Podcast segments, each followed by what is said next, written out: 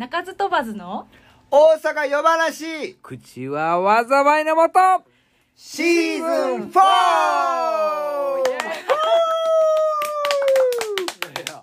決まったね。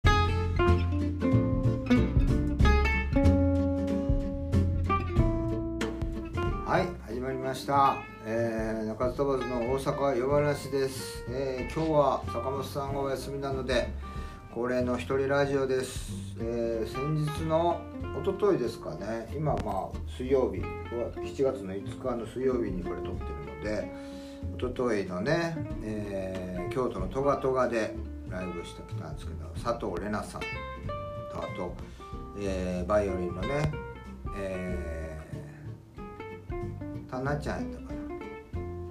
まるちゃんやったかな。あまた名前忘れちゃいましたけど。はい。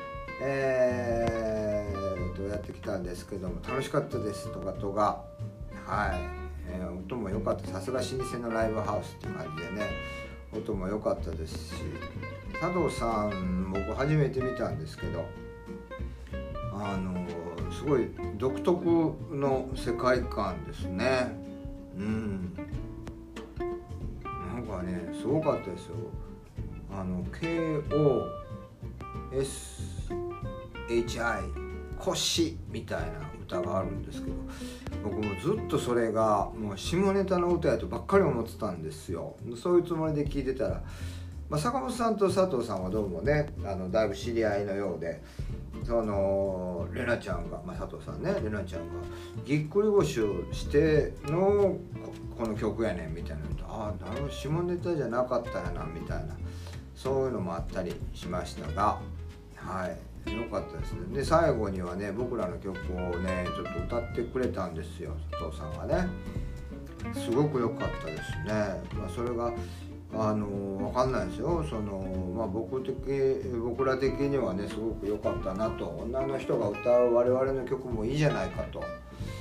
ちょっとなんかねなんかそういう新しいことを始めたくなりましたよ。なんかね。うん。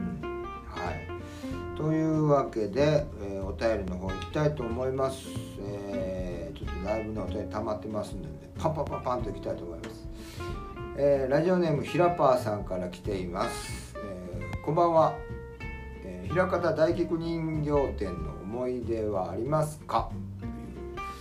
特にありません。ないですね。はい。じゃあ次行きます。えー、ラジオネーム匿名希望さんからです。こんばんは。切実な悩みがあります。生活に支障をきたすぐらい G 行為が止まらないってことありますか？すごく眠たいのに何としてでも昇天してからぐっすり眠りたいのに逆に寝不足になってしまいます。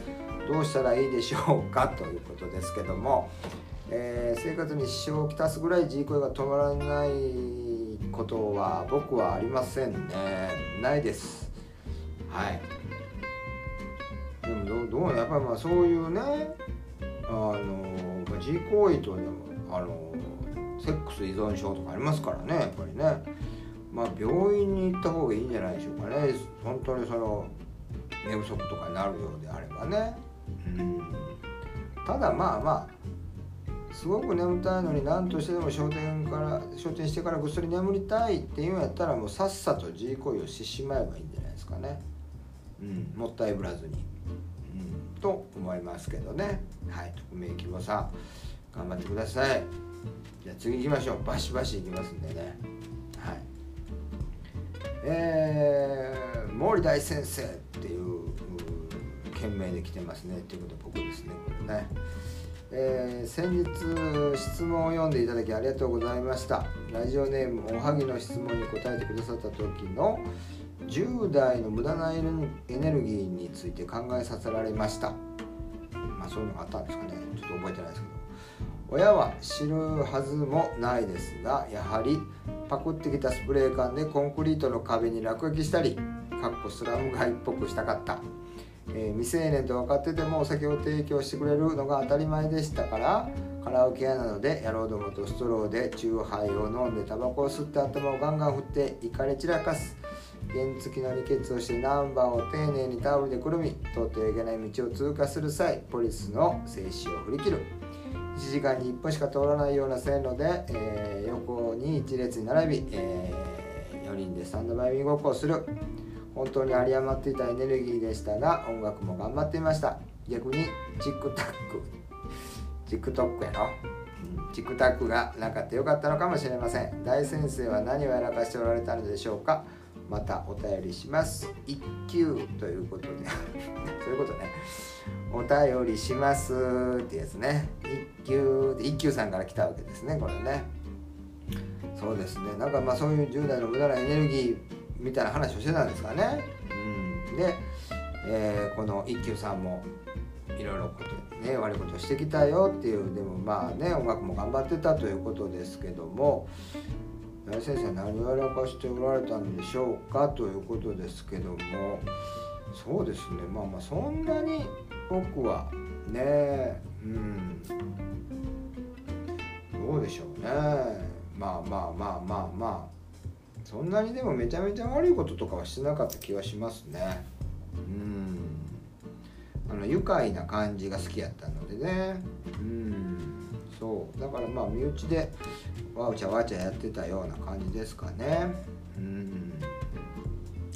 でもまあだからそういう時の本当にね有り余ってるエネルギーがわーってなった時に僕もギターを弾いてたのでね良かったなと個人的には思いますよ。だからそういうのもない子とかのねそうあのたまにたまったエネルギーがね変な方法に爆発しちゃうとよからぬ、ね、事故を生んでしまったりするのでね。そういうのは悲しい出来事やと思うので。うん。はい。というわけで僕もあなた方と同じように、えー、青春をしてたと思います時にはね。はい。じゃあどんどん行きましょうか。えー、ラジオネーム AV アナリストさんからです。こんにちは。家電量販店に行った時に AV 機器コーナーがありますよね。アダルトビデオが視聴できる機材のコーナーではないということは分かっている人は全体の何パーセントぐらいだと思いますか？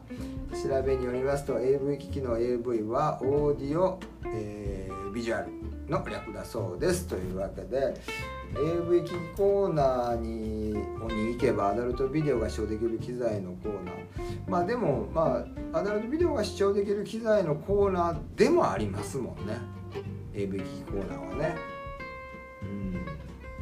なので、えー、分かってる人はまあ全体の何パーセントでしょうかね、うん、でも世の男性は AV 機器コーナーの AV ああの AV と一緒やなっていうのは多分9割ぐらいの男性は思ってるんじゃないでしょうかね。はい。すごいですね。バシバシいってますね。どんどんいきますよ。はい、えー、ラジオネームチャペルココナッツ。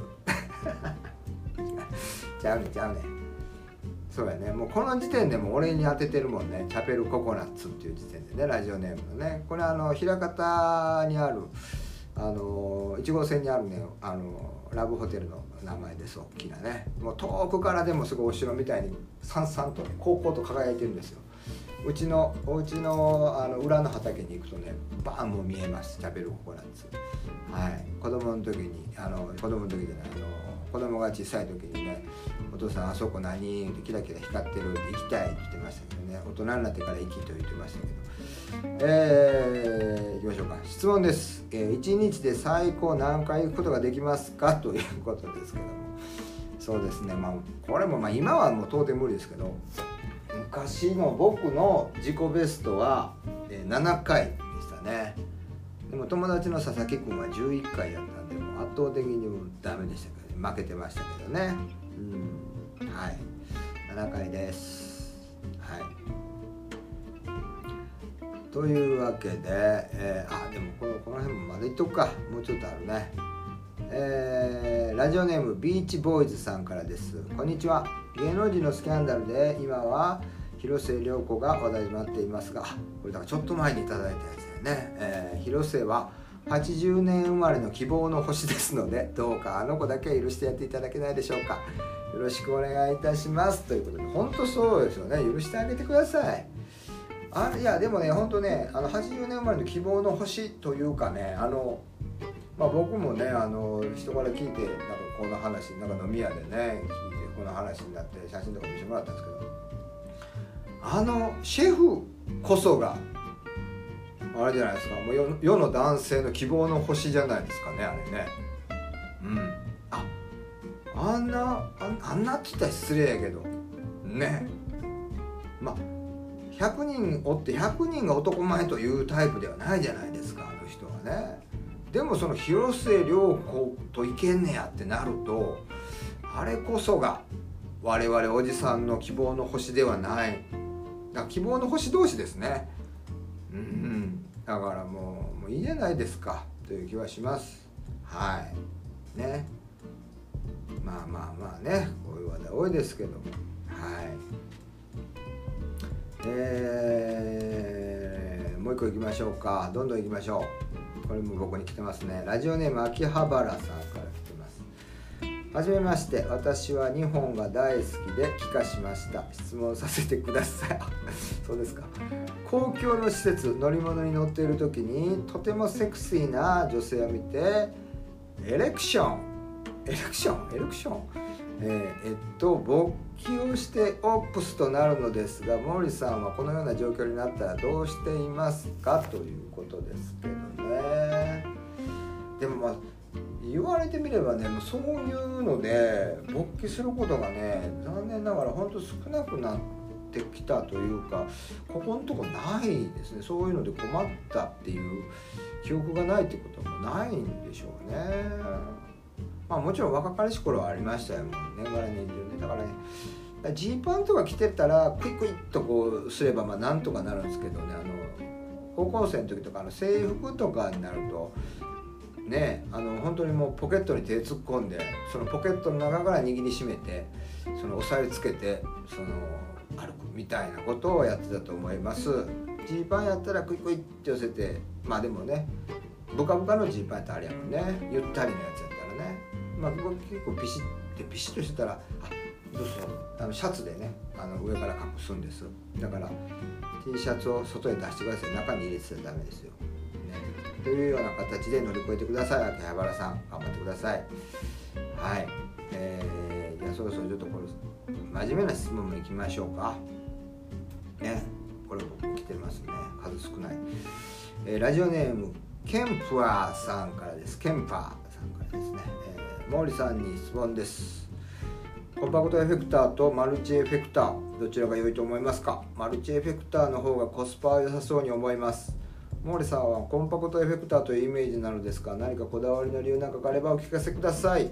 ということですね、まあ、確かにマルチエフェクターの方が圧倒的にコスパはいいんじゃないでしょうか。ね。うん。あとだからもうあのうまく作ればねコンパクトとさほども差はないというか、うん、もうほぼないですし、うん、あの、全然それコスパはいいですよ、うん、はるかにいいです。ただまあまあ僕もコンパクトエフェクターというイメージみたいですけどそうですけどね、えー、何かこだわりというかねこだわりではないですね。マルチエフェクトを上手に使えないからコンパクトエフェクターを使ってるという感じじゃないでしょうか。うん。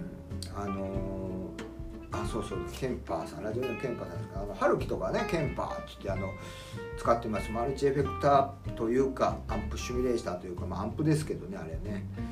えー、まあいろんなエフェクターも入ってるんですよ。うん、でもああいうそのあの多機能の製品とか僕全然本当ねもうダメで。あの人が作ったりとかするといい音だなと思うんですけど自分で全然いい音作れないんですよね。つまみが多すぎて。だからあれですあのー、すっごいいいパソコンを持ってるんやけどももうインターネットとメールしかしてないみたいなそういう感じになっちゃうんですよね。うん、だから全然使えないっていうか本当一部しか使えないというかまあその一部で僕の音楽とか僕のギターサウンドは完結しちゃうのでだからそこまでいらないっていうのも多いのかな。うんありますね。でやっぱり真空管アンプとコンパクトエフェクターみたいな組み合わせがやっぱりお客さんには伝わらないですけど弾いてて気持ちがいいですし、えー、好きかなそういうスタンスというのがね。はい、なのでこだわりがあってというよりは、えー、あまり難しいのは使いこなせれないがゆえにというね、えやっぱりギタリストアホが多いので、まあ、そういう人がやっぱり一定数いてるのでねコンパクトエフェクターが根強い人気になると思いますが。うん、あとまあ細かいことを言うとやっぱり音もいい良かったりするのでねでもそんな音がいいというのも結局はその使い方がシンプルでいい音が作りやすいということやと思うんですけどね今の技術発達しだから自分で弾けばねなんかなんとなくマルチの音とか嫌だなとか思ったりするるんですけどもうレコーディングされたものとかってもう全然わかんないですもんね。本当に上手に作られたもの音やったりとかしたら。あそうなこれケンパーなんとか、えー、これあれアンプなんとかっていうのは本当判別つかないですもんね、うん、特にバンドサウンドとかと混ざるとね。うん。本当にそのアンプを使っててもデジタルみたいな音になりますしその逆もまたしっかりですしね。うん。というわけです。はい。えー、結構行きましたね今日ね。たくさん読みましたね。ありがとうございます。まだまだお待ちしておりますんでね。えー、そうそう。今月はですね今月来月とまたあのちょっとあの詳細上げていきますけどもあの我々中津問わずあれですよ。ヘブンズキッチン祭りですよ、えー、言っていきましょうか。7月の17日。これ海の日ですね。これバンドでやります。そしてその後の7月の29日土曜日。これアコースティックでやります。で、えー、夏真っ盛りですね。8月10日。これお盆ですね。木曜日。これバンドでやります。またね。で8月の27日。日曜日。これアコースティックでやりますね。というような感じで、えー、7月と8月と合わせて4本ヘブンズキッチンブースト京橋でやりますんでね。皆さんどれか来てください。これ全部来ていただいてもいいですもちろんね。お待ちしてますので。はい。というわけで今日は1人ですのでまたこれの1人の曲をやりたいと思いますんで、えー、そうですね。今日もまたすごい雨降ってたんでね。先週も水曜日雨でしたしね。今週も雨が降ったので雨男をかけたいと思いますんで今日はありがとうございました。来週はまた坂本さん行ってると思うんでね配信もあると思いますんでよろしくお願いします。それでは皆さんおやすみなさい。おやすみなさいかどうかわからへんわな。これ朝に聞いたら「いってらっしゃい」とかやもんな。まあ何でもいいです。ごきげんよう。さよなら。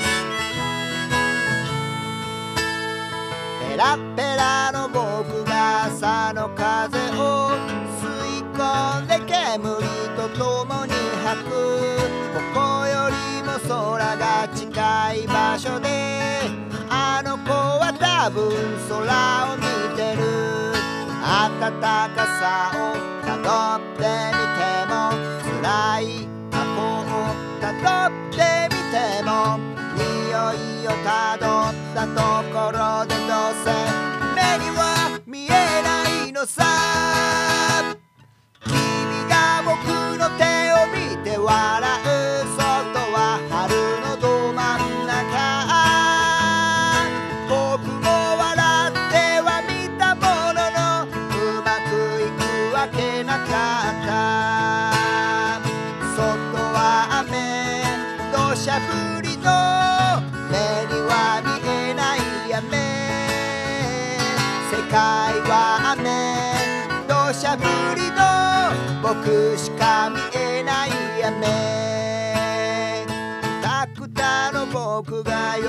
の風を吸い込んでゲロと共に吐く。